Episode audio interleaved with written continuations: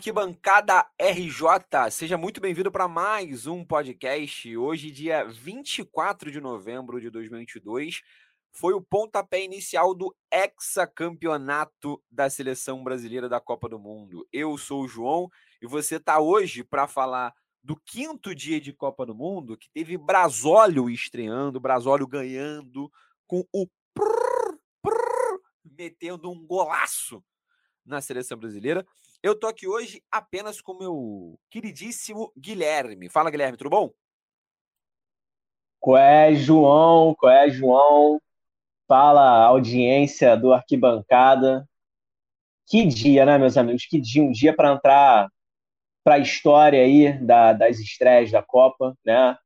Há muito tempo que o Brasil não estreava tão bem. Eu não lembro do Brasil estreando tão bem numa Copa do Mundo, né? É, os mais antigos dizem que a última vez foi em 2002, né? Então eu era uma criança em 2002, não tenho tanta lembrança assim, né? Mas é isso, assim, a, a Copa oficialmente, né? Pelo menos para mim, e acho que para boa parte da nossa audiência também, começou hoje, né? Hoje foi dada a largada inicial aí na nossa jornada do rumo ao. É isso, a gente aqui no Arquibancada RJ, como a gente vem fazendo nos últimos dias, vamos falar de todos os jogos. Se você quiser ouvir nossa opinião sobre todos os jogos, Suíça e Camarões, Suíça 1, Camarões 0, o outro jogo do nosso grupo, Uruguai e Coreia do Sul 0 a 0, Portugal 3 a 2 em Gana e o nosso Brasólio 2 a 0. Mas, diferente do que a gente vem fazendo nos últimos dias, vamos começar pelo Brasil, né? Vamos começar pelo último jogo, é o jogo mais importante do dia, e aí a gente quebra um protocolo aqui e começa pelo jogo do Brasil, não tem muito o que fazer não. Guilherme, é, sensações, antes da gente falar de campo e bola, sensações sobre o jogo. O que, que você sentiu vendo o Brasil ganhar da Sérvia 2 a 0 dois gols de Richardson? Antes de mais nada, né, eu avisei que o Brasil iria, iria ganhar da Sérvia, né? Eu avisei aqui, porra, o Sérvio não sabe nem que a bola é redonda. Aí quiseram, quiseram me, como é que eu posso dizer, me constranger, né? Pô, é só o país do Petkovic, Petkovic nem nasceu lá, né? Não sei o quê. Porra, irmão, Petkovic nasceu lá, era um bom jogador. Tá, e mais quem? Aí a pessoa se perde, não sabe dizer outro nome. Aí fudeu, entendeu? Aí, porra, aí quem passa de idiota sou eu, né, o senhor Ricardo. Então, é isso, constrangido fico eu, né, vendo pessoas teoricamente sensatas, né, defendendo o futebol sérvio, mas minhas impressões sobre o jogo, né? minhas impressões sobre o jogo. É, primeiro tempo, o Brasil criou, mas bem amarrado, né? A Sérvia defendendo muito bem também, né? Uma linha de cinco lá atrás, é, se protegendo bem. Mas até na própria transmissão da Globo, né? O Júnior falou, cara, é, o Brasil tá tocando a bola, tá dominando o jogo, tá indo ao ataque, e uma hora a Sérvia vai cansar né? Porque você tem que correr atrás do, do jogador que está com a bola, né? Você vai gastando ali seu, seu gás, sua energia, uma hora você cansa, né? E aí os espaços surgem, né? E isso surgiu justamente ali no, no segundo tempo, né? No segundo tempo, o Brasil teve mais espaço, a Sérvia acabou dando mais espaço por conta do cansaço, provavelmente. E, enfim, destaques, na minha opinião, né? Danilo na defesa, muito sólido. Vinícius Júnior com duas assistências sensacionais, assim, a segunda então uma pornografia, um passe de trivela com a perna invertida. Pô, um bagulho pornográfico mesmo, assim, sensacional. E, pô, nosso querido Pombo, né, irmão? O maluco não tem o que falar, assim, ele desencantou. Ele desencantou. Eu sou apaixonado pelo Richardson, assim, acho que esse moleque tem muita estrela, muita estrela mesmo e tem tudo para brilhar nessa Copa do Mundo. Cara, é, acho que você você falou bem. Acho que o que eu, que eu senti ali durante o jogo foi é, pouco. Fazia tempo que o Brasil não estreava tão bem, porque o Brasil fez um ciclo muito bom, né? A gente vinha falando sempre disso, né? De ah, o ciclo muito bom, o Tite montou um time. É, se a gente está reclamando do lateral direito reserva, é, isso é isso é positivo, né? Porque não tem mais nada para reclamar. enfim, e, e, a gente viu isso se materializar em campo, né? Hoje, né? A gente viu o Brasil muito dominante contra a Sérvia, fazendo o primeiro tempo já muito bom. Eu acho que os destaques do primeiro tempo, por exemplo, eu, eu a partida do Casimiro, para mim, ela é, ela é, muito boa, muito boa. O Casimiro era o grande cara que estava armando, finalizou de longe, deu uma bola, ele, ele, ele dá um passe numa hora pro, pro, pro Neymar, que o Neymar acaba se embolando dentro da área, porque tinha muita gente marcando, mas foi um passe maravilhoso. O Thiago Silva fazendo uma partidaça, tanto defensivamente como ofensivamente. Ele dá um passe pro, pro, pro Vinícius Júnior, que é um pouquinho forte, mas assim achada em si foi, assim, coisa de, de gênio, é, e que foi, assim, milimetricamente um pouquinho mais forte. Teve até gente reclamando de pênalti na jogada, eu não achei, eu acho que o Vini chega atrasado mesmo, de fato, o goleiro Milinkovic Savic chega na bola, mas é, é, uma partida muito, muito segura do Brasil, no, tanto que o Alisson não fez defesas, né? Tanto que o Alisson não precisou defender. É, o nosso bigodudo Alisson, nenhum chute da, da Sérvia, dos quatro, das quatro finalizações, das cinco, desculpa, finalizações que a Sérvia tentou, nenhuma delas foi no gol. É, enquanto o Brasil chutou 22 vezes. O Brasil chutou 22 vezes contra 5 da Sérvia. Isso é um massacre. Isso é um massacre de bola é, é, no, no, no adversário mais difícil do grupo. Então o Brasil conseguiu ser extremamente seguro no primeiro tempo e no segundo tempo foi exatamente o que você falou, é, é, corroborando com a tese do Júnior e com a sua, né? De que a Sérvia cansou e de que o Brasil continuou em cima, continuou jogando bem, continuou é, insistindo nas jogadas que estava dando certo. É, acho que o Vinícius Júnior fez uma boa partida, sendo protagonista do jogo. Eu acho que mesmo o Richardson sendo o, o cara que fez os gols, mas quem estava puxando as jogadas era o Vinícius Júnior o tempo todo. Eu acho que, que o Tite, enfim, se rendeu a, a perceber, não, é, o momento é do cara. O momento é do Vinícius Júnior. Hoje ele é o cara do Real Madrid. Vamos botar a bola nele, porque se ele é o cara do Real Madrid, é óbvio que a seleção brasileira é maior que o Real Madrid. Mas se ele é o cara do Real Madrid, ele consegue ser o cara da seleção. Então vamos jogar a bola nele, vamos deixar o Vinícius Júnior, Vinícius Júnior jogar, e, e, e, é isso, e confiar no, no, potencial que ele vai que ele vai mostrar pra gente. Falando um pouco também tática, fala. Não, eu ia dizer assim que ele consegue ser o cara na seleção, principalmente se ele estiver bem acompanhado, né? E ele tá muito bem acompanhado. Ele tá muito bem acompanhado, né? Pelo próprio Richarlison, pelo Rafinha, né, que tá certo, perdeu um ou dois gols ali, né, que, que deu um certo nervoso, né? Até porque foram em momentos delicados da partida mas que puxou, né? Se mostrou pro jogo, não se escondeu, criou chances, criou jogadas, né? Fez um salseiro. É, então acho que o momento é do Vini Júnior mesmo, né? Richarlison e Vini Júnior tem tudo para ser os nossos novos Bebeto Romário ou é, Rivaldo e Ronaldo, enfim. Vamos ver, vamos ver, mas eu boto muita fé. Tomara, e tomara, porque é, vai demonstrando, por exemplo, é, foi muito comentado, né? É, a, a, a queda de responsabilidade que o Neymar tem nessa partida, nesse, nessa seleção, né? A gente já comentou aqui várias, é, várias boas, boas partidas do Brasil, em que a gente falava muito do Neymar. E, e hoje, é, ironicamente, foi uma boa partida da seleção e não foi uma boa partida do Neymar. É, eu acho que a gente tem uma notícia boa e uma ruim disso. A gente pode olhar por um viés de que, poxa, a gente não teve nosso craque jogando bem. De fato, o Neymar é, é, é, em questão de qualidade, bola no pé, do que já mostrou na carreira, né, o nosso jogador, é, o nosso principal jogador, não à toa nosso camisa 10, não à toa o jogador mais famoso, a maior referência técnica do nosso time. Mas, é, olhando para outro viés, a gente conseguiu jogar bem sem esse cara, sem esse craque. Por exemplo, e eu não vejo, por exemplo, a França indo muito longe sem o Mbappé tirando onda. Entendeu? Eu não vejo a França indo muito longe. Eu não vejo a Inglaterra indo muito longe sem o Harry Kane jogando muita bola. Que são os principais nomes. É, e o Brasil hoje mostrou que dá para jogar bem sem o Neymar jogar bem. Então é isso, a gente tem um lado positivo é, de olhar para isso. Óbvio, tem um lado negativo de olhar de, né, poxa, se o Neymar tivesse bem, talvez fosse o jogo mais fácil. Talvez a Copa do Mundo mais para frente seja mais fácil. É importante ter o Neymar, é óbvio, ninguém está descartando o Neymar e a qualidade técnica que o Neymar mostra pra gente. Mas saber que a gente receber essa notícia de que, caraca, olha só, Richarlison jogou bem, Paquetá jogou bem, Casemiro jogou bem, Vini Júnior jogou bem, Danilo jogou bem, Thiago Silva jogou bem, Marquinhos jogou bem, o Neymar não.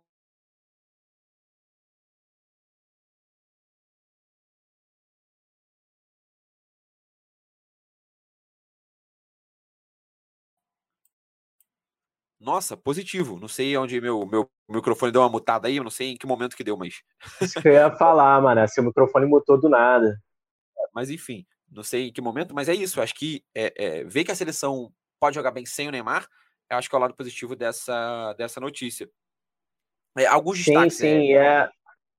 Fala. É, desculpa interromper, né? Mas eu acho isso muito mérito do Tite, né? Ele conseguiu montar aí, né, nesse, na segunda metade do ciclo dele na seleção, né, uma, um time, uma seleção que não sofre da Neymar dependência, né? Não sofre da Neymar dependência. É, então, sei lá, hoje, se Deus me livre, né, o sonegador de impostos se machuca, né, a gente tem de onde tirar talento, a gente tem de onde tirar jogadas, né?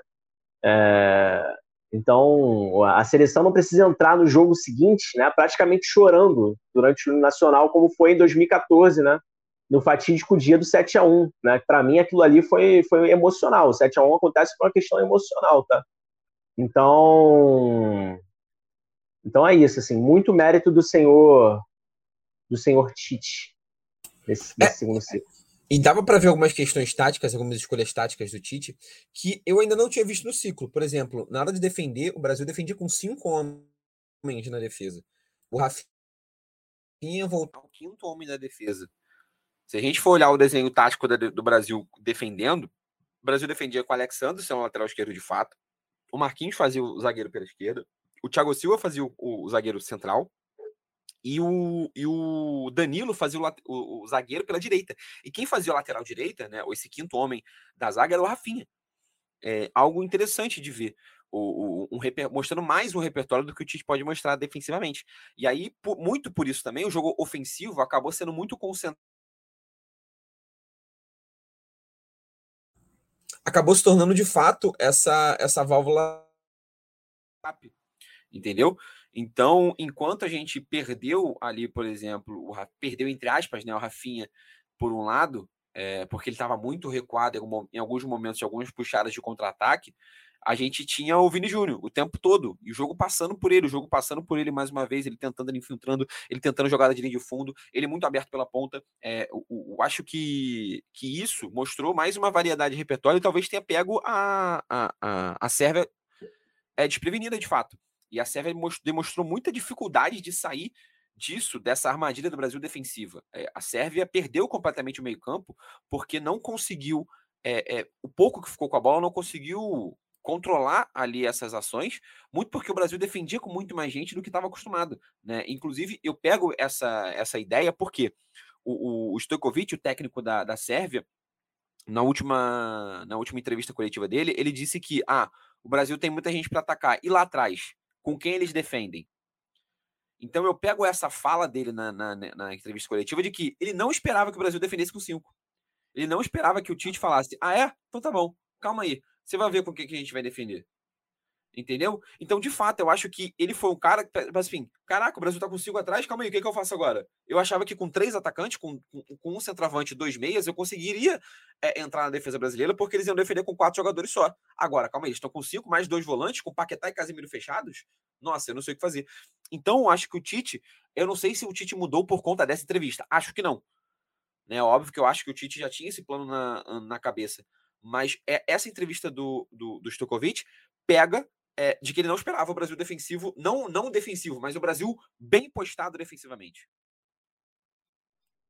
Pois é, cara, pois é, ele deu essa entrevista e se fudeu, né? Se fudeu assim de uma forma magnífica. Primeiro que ele tem que ser corajoso, né? Porque para olhar olhar para uma defesa, né, formada por Alisson, Thiago Silva Marquinhos e falar: "E lá atrás, eles defendem com quem?" E já tem que ser meio maluco. Já tem que ser, sabe, já tem que ser meio tantando as ideias. Olhando e olhando para o seu time e sendo que seu time defende com Velikovic, Pavilovic e Milenkovic. Né? Não é que ele tem Maldini, Baresi e Nesta na defesa. Pois é, se, se ainda fosse a, um técnico da seleção italiana mandando essa, pô, eu ficava quieto, mas não. É o técnico da Sérvia se ainda fosse a Itália dos anos 90, nos anos 2000 ali, Maldini e Canavarro na defesa. Pô, beleza, aí tranquilo, posso falar, mas, pô, era o cara da Sérvia, né? Porra, Milinkovic é a minha saqueta de bola, pô. Porra, esse Milinkovic não jogaria no time de pelado dos coroas daqui jogaria. E aí. E aí, irmão? O Milinkovic é... é... o Milinkovic é banco do América Mineiro, falo. Cravo aqui com tranquilidade, com tranquilidade. Se fosse brasileiro, jogaria no América, segunda, segunda divisão do, do Campeonato Carioca. Mas, mas é isso, assim, ele foi pego de surpresa mesmo. né? E o senhor Adenor mostrou versatilidade, né? Eu acho que eu, eu assim, essa seleção, cara, eu acho que ela tem tudo para dar certo pelas peças que ela tem em campo, lógico, né? Mas se a gente pega assim 2006, né? Os nomes dos jogadores também eram mágicos. Kaká, Ronaldinho Gaúcho, Adriano, Ronaldo Fenômeno, tá certo que o Fenômeno já não estava mais no auge, mas enfim, era o Fenômeno. É... Essa seleção, eu acho que ela não tem tanta grife quanto a de 2006, tá? Eu acho que a grife dela está se criando, mas com, com a qualidade dos jogadores que nós temos em campo e o senhor Adenor no banco, né, regendo ali, tendo esse grupo na mão, meu filho, a gente está com muita cara de campeão. Assim. A gente está com muita cara de campeão, não é pouco não. É isso, eu acho que o Brasil, nesse jogo contra a Sérvia, ele conseguiu materializar o seu favoritismo. É, e isso é importantíssimo, isso é muito importante. Para seleções favoritas, isso é muito importante, porque você é, favorito, você é favorito e você não consegue materializar isso é, em resultado, isso causa uma ansiedade. Né? E o Brasil não chegou perto dessa ansiedade. O Brasil continuou martelando, continuou jogando bem, e talvez quando a ansiedade pudesse tomar conta, fez 1 a 0 então, é, foi muito importante, muito importante o Brasil ter começado muito bem, é, porque jogou bem, porque dominou o jogo todo, porque fez os gols, porque teve uma figura, teve de novo um 9 fazendo, resolvendo um jogo desde 2002. O Brasil sempre que foi campeão mundial começou estreando com vitória em Copa do Mundo. Então, cara, supersticioso ou não, é, é, pensando só em mandinga ou não, o resultado ele é tecnicamente maravilhoso para o Brasil. O Brasil começa muito bem, é mais uma favorita que começa muito bem. E a gente está para contar nos dedos as favoritas que começaram bem. A gente teve várias zebras e várias favoritas que começaram é, é, mambembes. Né? A gente teve Uruguai hoje, Portugal hoje, com muita dificuldade de vencer de Gana, Uruguai que nem conseguiu vencer é, é, de Coreia do Sul, Argentina perdendo, que tristeza, é, Alemanha perdendo, que tristeza. É, então, cara, é muito, muito, muito importante. É, Guilherme, ia te perguntar, é, é, preocupa, por exemplo, a gente teve uma, um, um, início de lesão do Danilo, né, que acabou nem sendo substituído, mas que sentiu cãibra. Alguns, na transmissão, já começaram a, a, cogitar uma possibilidade de não ser cãibra, né, porque ele tratou da cãibra e mesmo assim continuou sentindo dores, então o Júnior e o Rock Júnior, que estavam na, na família Júnior, né, estava na, na transmissão, é, junto com a Ana Thaís e o Galvão, começaram a cogitar a possibilidade de não ser é, não ser cãibra. E aí a gente sabe que a toda a polêmica né, do reserva do Danilo ser o, o, o Daniel Alves. É, e ainda tem a lesão do Neymar. É, te preocupa uma possível, um possível desfalque de Neymar e Danilo na próxima rodada contra a Suíça? Muito, preocupa muita coisa, assim, né? Eu, eu vi a entrevista do Tite pós-jogo, né? E aí a pergunta de todos os jornalistas, né? Tanto jornalistas brasileiros quanto os estrangeiros, e o Neymar, Neymar vai estar no próximo jogo. E o Tite foi muito, foi muito contundente em, em afirmar que o Neymar jogará a Copa, né? É, que não houve uma lesão séria e que o Neymar vai jogar a Copa, né? Agora, pouco se falou do Danilo, pouco se falou do Danilo. E lógico, a gente sabe, o Tite pode estar blefando também, né? É... Me preocupa, cara, me preocupa bastante, porque o Danilo se apresentou muito bem hoje. Danilo Sim. Pô, foi extremamente sólido hoje. E o reserva dele é o Daniel Alves, né, cara? Um cara que não deveria estar ali. Não deveria é. ter sido convocado. Eu ainda acho, é... eu ainda acho que o Tite. Não, o que o Tite mostrou uma, uma, uma veia tão defensiva nesse jogo, é, não de jogar atrás, relembrando, quando eu falo que o Tite foi defensivo, não é que, não é que ele jogou para trás. O Brasil foi ofensivo o tempo todo. É importante deixar isso bem claro mas ele se preocupou com, com a defesa. É, ele deu certa atenção. Deu para ver que ele deu certa atenção, né? O Rafinha tá voltando tanto, não foi tipo assim um acaso. Foi, ele estudou o time da Sérvia para tipo assim, ó, a gente tem que voltar com esse cara. Esse cara é importante para voltar. Que talvez eu acho que o Danilo, que o reserva imediato do Danilo não seja o Daniel Alves para uma situação como essa.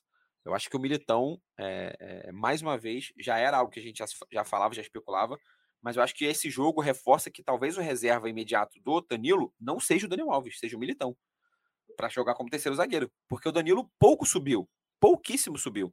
E aí isso ficou muito mais a, a, a cargo do Rafinha numa ponta e o Vinícius Júnior na outra, sem, sem o apoio dos laterais. Muito mais com o Neymar tentando chegar, o Rafinha, o, o, o Richardson saindo um pouco mais do centro, ou outro volante, até o Casemiro se apareceu mais na frente do que o Danilo, por exemplo. Então acho que talvez o reserva imediato seja o, o Militão. Mas de fato, o Danilo jogou muita bola. É, Guilherme, eu vou fazer algo que a gente não faz costumeiramente, mas para jogos do Brasil eu acho, acho legal para a gente fazer é nota. Vamos dar nossas notas aqui de 0 a 10 é, para os jogadores do Brasil, fazer, fazer aquele revista placar aqui do Arquibancada RJ. Então, Alisson, abre a sua nota para o Alisson, para a atuação do Alisson. Quase não apareceu no jogo, mas ele com o bigodinho ficou muito bonito. Então, nota 8. É, vou dar uma nota 7 ali, só para. Nota padrão, né? Não precisou fazer muita coisa. É, nenhuma bola foi nele, mas realmente muito bonito o goleiro Alisson, nota 7 para ele. É, Danilo, nota para o Danilo. Nota 8, né? se apresentou muito bem, se apresentou muito bem, jogou muito, trouxe uma solidez defensiva muito interessante ali. É, me encantou, me encantou. Nota 8 para o Danilo. Nota 8 também para o Danilo, uma ótima partida do lateral direito. Eu acho que talvez espantando fantasmas de quem tinha receio com, com o Danilo. É, Thiago Silva. Thiago Silva. Thiago Silva, vou colocar 8,5, cara. Acho que ele foi muito importante na saída de jogo. Tá? É, deu um passe ali para o Vinícius Júnior, né? como você bem falou. Foi até uma jogada um pouco engraçada, porque o Vini Júnior dá uma tropeçada na hora do giro e tal. Mas a achada do Thiago foi muito boa, né? O drible de corpo do, do Vini Júnior também foi muito bom. Né? E ele, apresentou, ele apareceu em outros momentos também na saída de jogo, também na cobertura, muito seguro. 8,5. É, vou com um 8, um 8, um 8 para o Thiago Silva. Acho que realmente foi, foi o pilar defensivo ali, junto com, com o Danilo. E aí já adiantou a minha nota no Marquinhos. Eu vou dar 7 para o Marquinhos. Eu senti o Marquinhos um pouco nervoso no primeiro tempo. É, teve uma bola, uma série de bola que ele estava muito, muito desmarcado. O Alisson muito tranquilo, ele dá um passe pro Alisson assim, é, numa fogueira que eu não entendi. É, o Marquinhos, que é um jogador que tem bom, bom toque de bola, ele erra o passe assim pro Alisson de forma estranha. O Alisson tem que sair atabalhoado e acaba dando um bicão, a bola acabou ficando com a Sérvia, acabou saindo uma chance da Sérvia, não saiu uma grande chance, porque a Sérvia não, não, não aproveitou, acabou chutando para fora. Mas poderia ter criado uma chance ali numa, numa falha. Então acho que nota 7. Depois ele melhorou, no segundo tempo jogou bem, mas nota 7 pro Marquinhos. E você? Te acompanho, te acompanho. Não acho que ele tenha ido mal na partida, tá? É, mas acho que esteve um pouco abaixo da, do restante da linha defensiva ali. Então acho que uma nota 7 fica de bom tamanho. Pro Alexandre, eu vou de nota 7,5. Acho que o Alexandre também fez outro, outra boa partida. É, deu muito pouco espaço, tocou muito na bola, participou das jogadas. É, foi o jogador, foi o jogador que mais tocou na bola é, da seleção brasileira na partida. É, foram, foram mais de 100 passes na bola do Alexandre. O jogo passou muito pela esquerda é, e o Brasil ficou muito com a posse de bola. Então acho que o Alexandre fez uma boa partida, foi um cara seguro mais uma vez, nota 7,5 para o Alexandre. Uh, te acompanho na nota, te acompanho na nota. Fora toda, toda a situação, né, toda a descrição que você fez, ele ainda deu um chute perigoso no primeiro tempo, assim, acho que bem no começo do jogo. Né? Então mostrou recurso, mostrou que pode ser uma, uma peça muito interessante também já no ataque. Já era no segundo, já era no segundo tempo. Segundo é, tempo? Foi, foi, o começo do segundo tempo. É, eu tinha lembrança do lance, eu tenho lembrança do lance, mas não tenho lembrança do momento exato que aconteceu. Mas o jogo estava 0 a 0 ainda, isso eu lembro. E, enfim, por pouco não marcou um gol, né, um golzinho dele. Mostrou que pode ser uma peça interessante aí. Acho que 7,5 está de bom tamanho. É, Casimiro e Paquetá, eu vou dar 7,5 para o Paquetá. Né? Acho que ele joga muito bem o primeiro tempo, mas no segundo tempo ele cai. Tanto que é substituído, acho que o Tite enxergou bem ter substituído o Paquetá. Não sei se faltou intensidade, porque o Paquetá não está acostumado a jogar de primeiro volante, né? De, de volante, na verdade, nem jogou de primeiro aqui, jogou de segundo, mas não está acostumado a jogar de volante. No West Ham ele é muito mais um meia do que um volante. Na própria seleção ele vem jogando mais de meia do que de volante, né? E hoje ele jogou de volante. Então não sei se ele sentiu um pouco essa intensidade de estar tá correndo para marcar o tempo todo. Mas ele, ele cai, o futebol dele cai no segundo tempo. Então acho que, que, que um 7 um 7. Acho que um 7 é uma boa nota pro, pro Paquetá. E pro, pro Casemiro, eu acho que 8. Um nota 8, porque para mim foi, foi o melhor do primeiro tempo. E no geral acabou fazendo um, um, um jogo muito bom. Só as notas para Paquetá e Casemiro. Te acompanhando as duas notas, o, Cas, o Casemiro não. O Paquetá eu achei um pouco nervoso, tá? Fez, fez uma falta ali é, bem desnecessária até, bem no começo do jogo ali. É... E o Casimiro, né, eu achei ele acima, achei ele muito bom, né? produziu uma jogada, né? Deu um, deu um passe interessante ali no ataque e deu, deu um chute também, né? Uma chapada ali que por pouco não, não foi um golaço também. Né? Então, é. nota 8 Casimiro.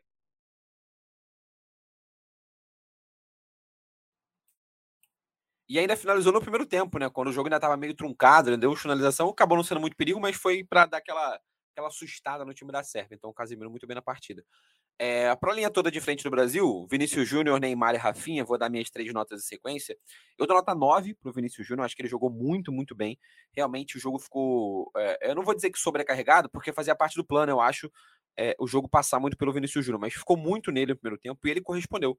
Ele correspondeu o tempo todo, apareceu, correu bastante. Eu até reclamei quando ele foi substituído, você até me falou no grupo do WhatsApp, né? Não, mas o Vinícius correu muito. E depois eu falei, não, é verdade. O jogo todo foi em cima do Vinícius. Então talvez ele tenha saído muito por conta disso, de Vinícius, valeu, 2 a 0 a gente, sai agora, relaxa, é nós, valeu, brigadão, tamo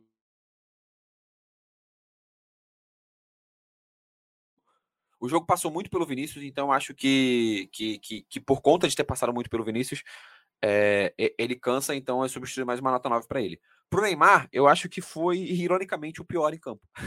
eu acho que o Neymar, é, ele aparece muito pouco, ele, ele criou muito pouco. Parabéns pelo Neymar na, na jogada do gol, a jogada sai, sai dele. Né? Ele consegue, numa inventividade, fazer uma jogada ali, acaba dando passe para o Vini, o Vini finaliza, e aí o rebote vai no, no Richarlison. É, talvez se a bola fosse pro, pro, pro Vini direto pro gol, fosse uma assistência do Neymar. É, talvez a nota dele fosse mais alta. Mas eu acho que pelo padrão Neymar, inclusive, também, nota, nota 6,5 pro Neymar. E, e, eu espero que se recupere. Tomara. Acho que o Neymar é, é, um cara é um cara diferenciado. É o nosso, é mais um dos nossos diferenciados, né? E é o nosso craque. Tomara que esteja de volta na, na próxima rodada. E já o Rafinha, eu acho que fez um primeiro tempo muito bem, um segundo tempo mais apagado. Um segundo tempo onde é, é, não conseguiu criar tantas chances e as chances que criou ele perdeu. Então acho que isso acaba impactando, acho que uma nota 7 é, é, para o Rafinha. É, suas notas para Vinícius Júnior, Neymar e Rafinha. Vini Júnior, cara, não tem que falar, esse moleque é espetacular, né? Vive uma fase espetacular.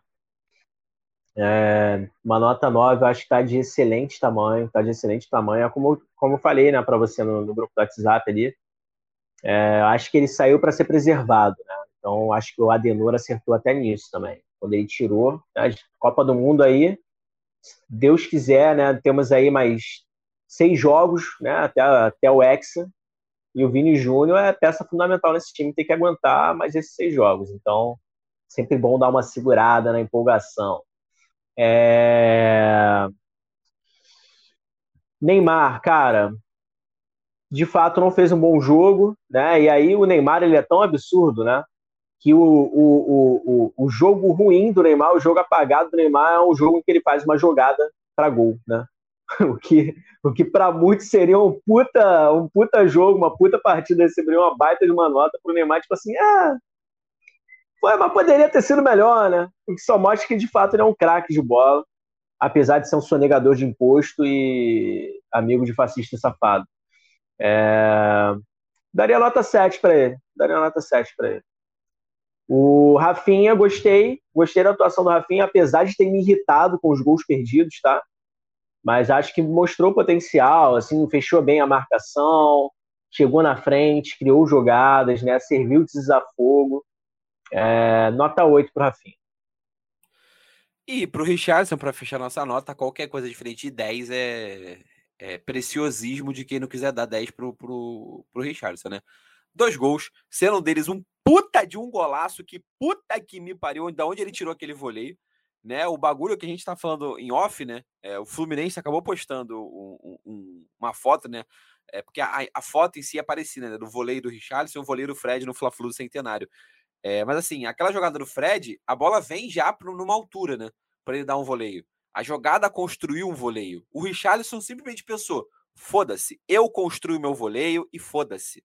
Eu vou dar o meu voleio. Se o Vinícius Júnior não me der um passe no alto, eu vou jogar a bola pro alto e vou dar um voleio. Foda-se. foda-se. Não importa. Então, para mim, nota 10 pro Richarlison decidindo. Porra, o Pombo é foda. O Pombo é foda. Nota 10 também. Em nota 10 também. É, como você falou, né? Aquela jogada do Fred, né? O passe vem do, do Deco é, vem do Deco, assim, parece que, porra, que a bola veio ajeitada com a mão, assim, né? O Deco era mágico. E aí o Fred também, né, era cobra da bola, só meteu o vôlei e correu para o braço. O, o Richarlison, porra, o cruzamento do Vini Júnior foi muito bom. Mas um outro jogador né, dominaria aquela bola e tentaria, de repente, ou fazer o giro, ou tocar para alguém que viesse de trás, enfim.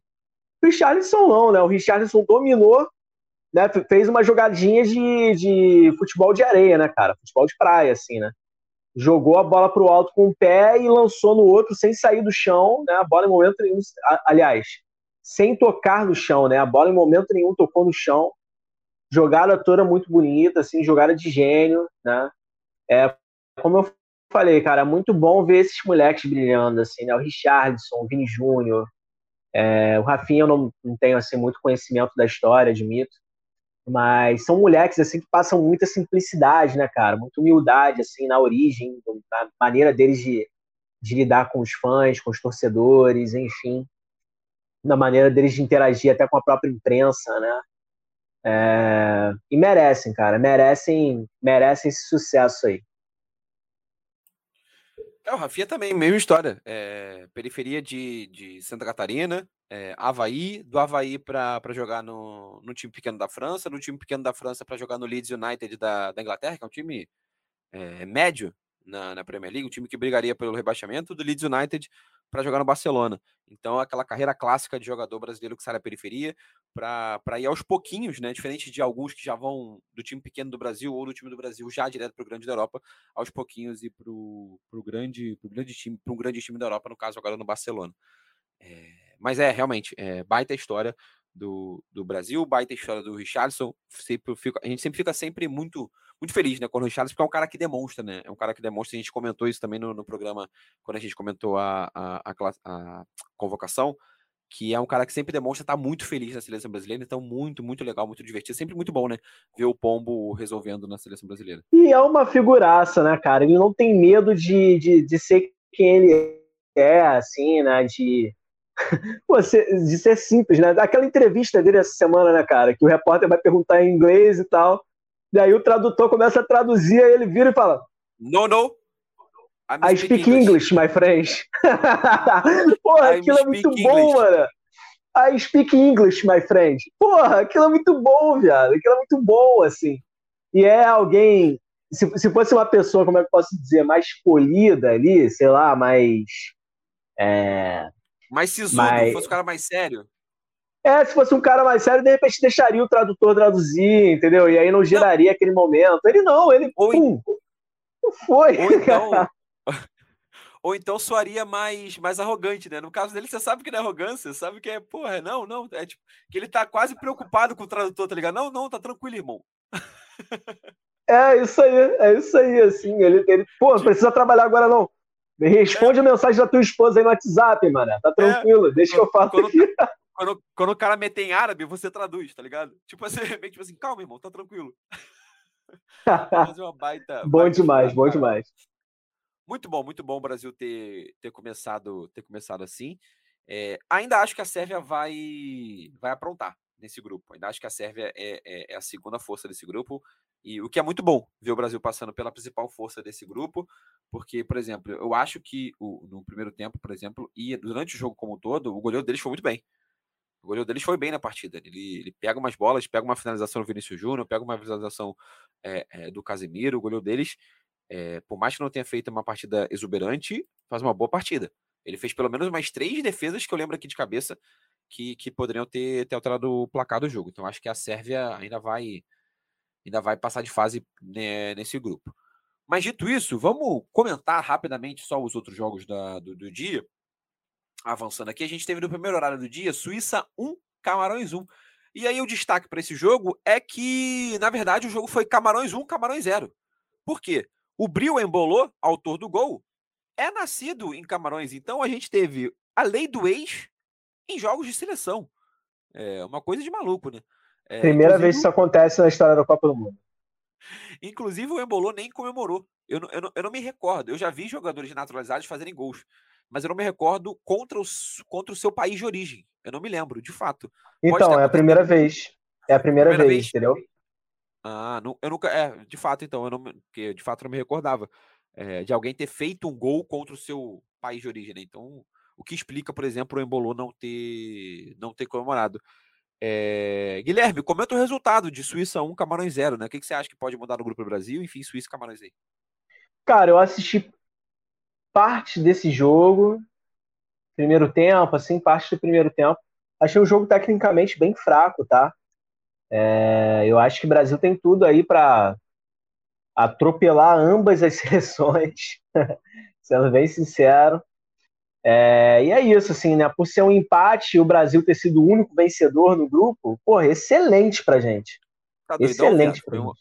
Tá doidão? Foi 1x0 Suíça, doidão. Ah, porra, eu achei que tivesse sido 1x1. tu falou que foi 1x1, caralho. É, porque eu falei 1x1 no sentido de ser irônico, né? Porque o Embolô ele joga por Camarões também, entendeu? Foi uma licença poética. Ah, tá. Ah, tá bom. Ah, enfim, mas aí de qualquer jeito. Mas aí de qualquer jeito, eu acho que eu acho que tá desenhado um Brasil e Suíça passando de fase, tá? É, com um amplo favoritismo aí para o Brasil passar em primeiro lugar. Eu acho que o jogo ser, ser fraco tecnicamente, eu acho que mostra um pouco como o Brasil de fato é favorito nesse grupo. Acho que a Suíça, é aquilo que a gente já falou em outros, em outros episódios, a Suíça é um time bom. Acho que tecnicamente é um time acima da média do, por exemplo, do que o Camarões é. Mas é um time envelhecido, é um time que ainda mantém a mesma coisa. Shaqiri, Chaka, é... Sommer, é... Elved, os caras que estão sempre lá há muito tempo, estão de novo, estão de novo. Estão quatro anos mais envelhecidos. Então acho que o Brasil continua sendo sendo favorito, independente da vitória da, da, da Suíça. E Camarões se mostrou ser um time muito frágil, muito frágil. É, construiu muito pouco, muito pouco. Camarões, apesar do goleiro Sommer ter, ter, ter, tido que fazer algumas defesas, Camarões demonstrou, demonstrou muito pouco. É, não fiquei decepcionado porque eu falei, Camarões poderia, poderia ser uma das seleções mais frágeis da Copa do Mundo. Acabou não sendo, não sei se porque a Suíça também jogou mal, é, ou porque Camarões jogou bem. Eu acho que, enfim, demonstrou muito pouco para sair dessa, desse lugar de piores seleções da, da Copa do Mundo. Outro jogo do dia, e aí para mim, com certa tranquilidade, infelizmente, o pior jogo da Copa até aqui, né? Uruguai e Coreia do Sul. Assim, mas foi um marasmo. Mas foi um absoluto vazio. Foi um, foi um nada versus nada. Para você ter uma ideia, teve uma finalização no gol a partida inteira. Uma finalização no gol.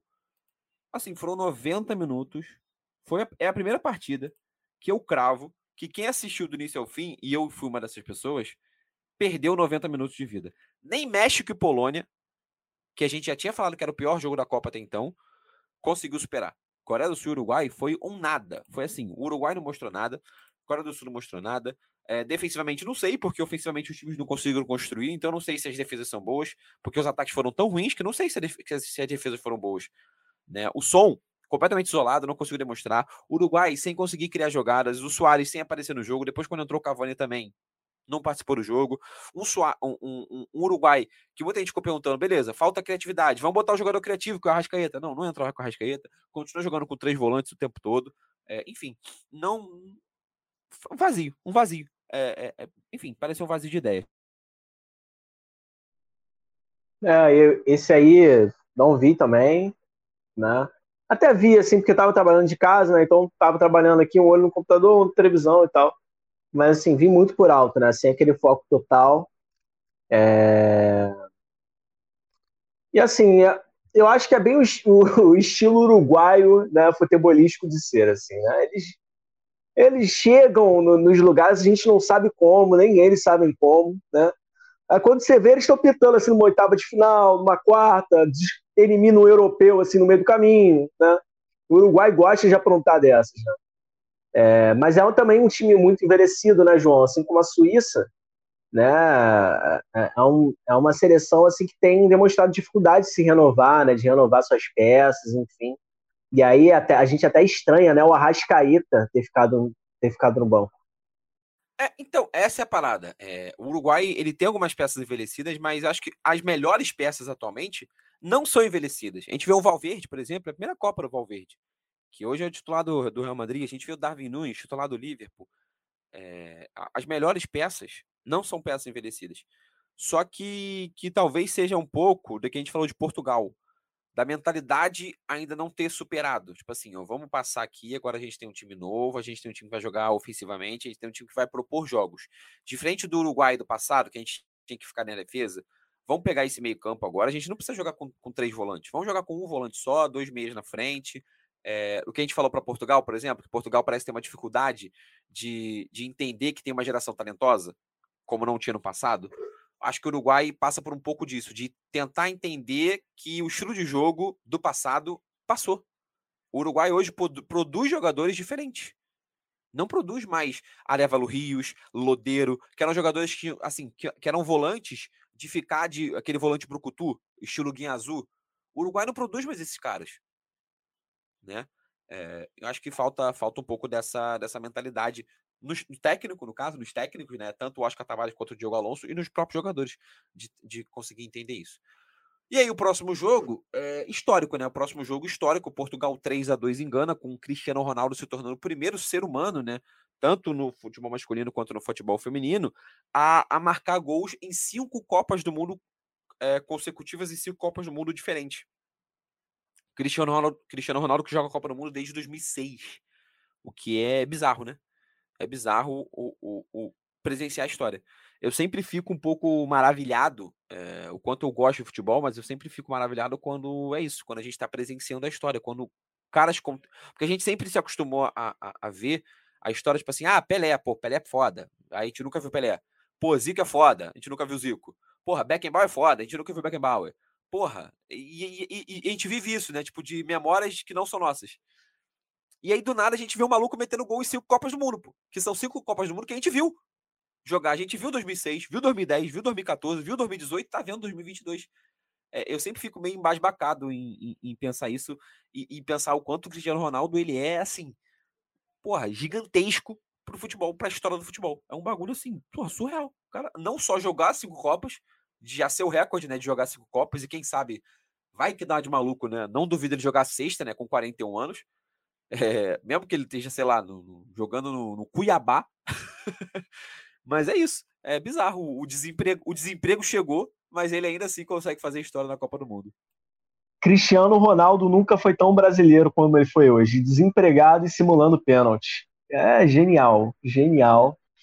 Mas, assim, falando do jogador em si, né, isso que você falou, acho que o Cristiano, junto também com o Messi, é, os dois inauguram uma nova era de jogadores de futebol, né, que é o jogador de futebol longevo né, que chega ali quase aos 40 anos jogando com qualidade ainda. Né? Tá certo que o, o Cristiano acho que ele já está fazendo a curva para baixo, tá? É, até por conta de toda uma questão emocional, né? O maluco perdeu um filho, não é qualquer um que resiste a essa dor. É, mas o fato é, um dia ruim do Cristiano é um dia bom de muito jogador mediano, assim, de muito jogador mais ou menos. Então, então, acho que a gente está, de fato, presenciando a história, e não só a história, né, mas é a inauguração de desse jogador longevo, assim, desse jogador atleta, entendeu? Que vai até os 38 anos jogando bem pra caramba e tal. Né? Um dos principais nomes do Brasil hoje, o, capitão, é um jogador de quase 40 anos, gente. Thiago Silva tem 38 anos. Tem tudo para jogar aí até os 41, tranquilo, entendeu? Não sei se na seleção, mas em clubes, assim, sem dúvida.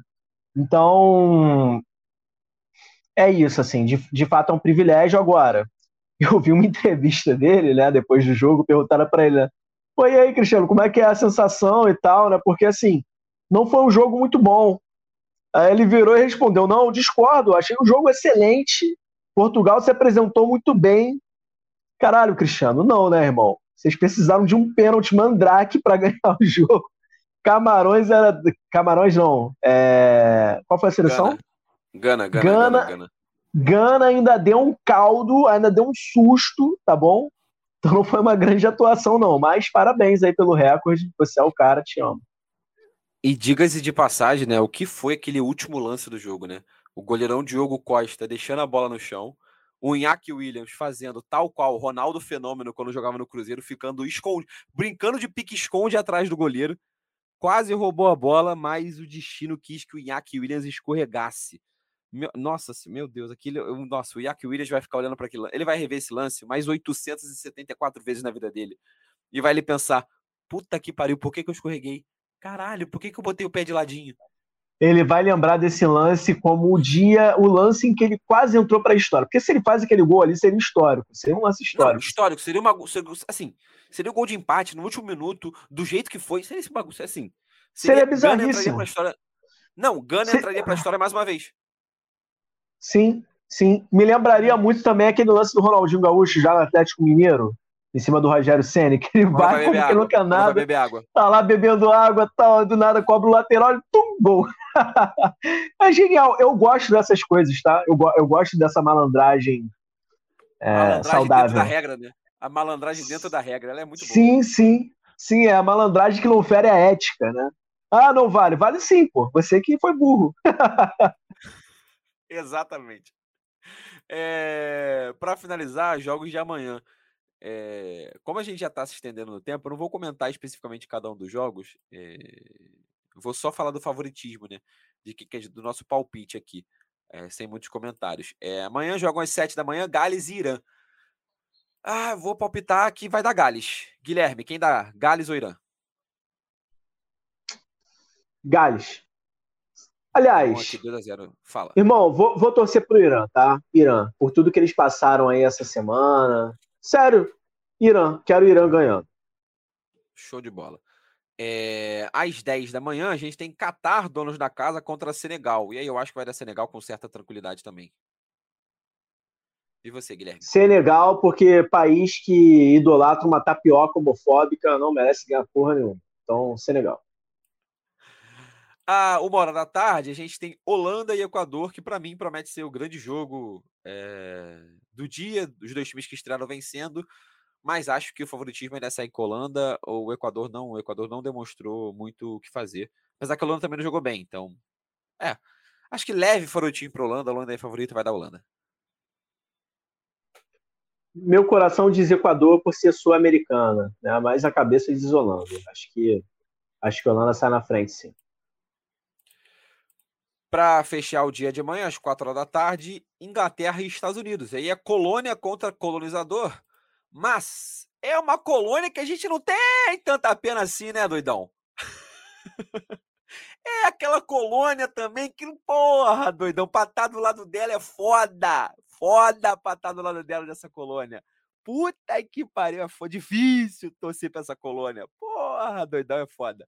Dito isso, empate, foda-se. Irmão, empate, eu vou torcer pra Inglaterra sem medo. Tá certo, assim, fez merda pra caralho, né? Colonizou aí e, e matou e, e matou. Índio me... pra caralho metade do mundo, né? Inclusive fez a mágica de colonizar os próprios colonizadores, né? Porque Portugal, por exemplo, sofreu na mão da Inglaterra, né? Espanha também. Então, porra, a Inglaterra é um colosso, né? Do, do, do colonialismo. Mas do outro lado a gente tem os Estados Unidos, né? Que é um país bem escroto e que chama futebol de soccer, né? Porque o inglês ele tem esse mérito ele é colonizador e tal, mas ele trata futebol por futebol. Ele, inclusive, criou o esporte. Né? E criou o Fluminense também aqui no Rio de Janeiro, que é a maior instituição esportiva do mundo. Então, amanhã eu sou Inglaterra, com exceção à regra de sempre torcer para a colônia, tá? É porque os Estados Unidos doidão, não valem nada. Doidão, tu me deu aí um forte argumento que eu tinha esquecido. O Pulisic, quando fez no outro jogo, ele levantou uma camisa escrito It's correct, cor, é, correct e soccer. Puta que pariu, é a Inglaterra sem dó na consciência. É a Inglaterra. Não tem, não tem como torcer para uma porra dessa, João. Pô, um, uma, um colega lá do trabalho, ele, ele apostou, né, no, no último jogo dos Estados Unidos que os Estados Unidos ganharia. Aí tava lá chorando, né, no, no dia do jogo tal. Pô, poxa, nos Estados Unidos, Estados Unidos não, não, não vingou tal. Eu falei, pô, você que é burro. Como é que você aposta dinheiro num país que chama futebol de soccer, irmão? Ah, porra, você que vacilou. Você mereceu perder esse dinheiro. Ele é o, e culpado, é isso. é o culpado.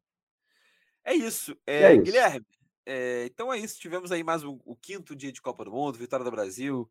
Dia maravilhoso. Ah, mas a Argentina começou perdendo. Tenha medo, Brasil. Pensa bem, não usou a Argentina porque o Brasil pode perder. Então chupa quem ficou com medo. Para os brasileiros que estão torcendo para a Argentina, chupa duas vezes, seus otários. Toma, caralho. É Brasil, pô, é hexa. Vamos para cima. Guilherme, se despede da rapaziada aí. Você, brasileiro, que tá torcendo para a Argentina, é um otário, tá? É um babaca sem tamanho. Dito isso, Dito isso, Rapaziada, dia emocionante hoje, né? Eu me emocionei, sempre me emociono aí em Copas do Mundo, enfim, acho acho que é o momento aí da gente construir memória junto dos nossos parentes, dos nossos amigos. Né? A gente sempre se lembra, porra, onde é que eu tava quando o Brasil foi eliminado pela Holanda em 2010? Porra, eu lembro onde eu tava. Eu lembro onde eu tava. Eu lembro onde eu estava em 2002, quando o Brasil foi pentacampeão, né? Inclusive a minha memória mais antiga, assim, de infância. Então, aproveitem, construam momentos, encham a cara com seus amigos, abracem seus pais, seus avós, seus vizinhos, seu cachorro, porque é momento para isso também. Valeu, tamo junto, até a próxima. Antes de me despedir, lembro vocês de seguir a gente no Instagram, arroba arquibancada RJ, no Twitter, arroba arquibancada RJ. Fica por dentro de todos os nossos episódios, tudo que a gente pode, do que a gente aprontar lá no Instagram. Tem postagem todos os dias sobre a Copa do Mundo FIFA 2022. Dia maravilhoso. É isso, Guilherme. Eu acho que é dia da gente beber, é dia da gente brincar, é dia da gente se divertir, é dia da gente vir assistir o jogo, é, criar memórias, falar com a família, ligar para o pai, ligar para aquele tio e lembrar desses momentos. Valeu, galera. Um abraço, muito obrigado para quem chegou até aqui. Compartilha a gente, compartilha os nossos episódios naquele grupinho de WhatsApp do futebol, naquele grupinho da família, enfim, manda para aquele seu amigo, para aquele seu colega, para namorada, para namorada, para o cachorro, para o papagaio. Valeu, galera, muito obrigado. Valeu, Guilherme. E é nóis. Até a próxima e tchau.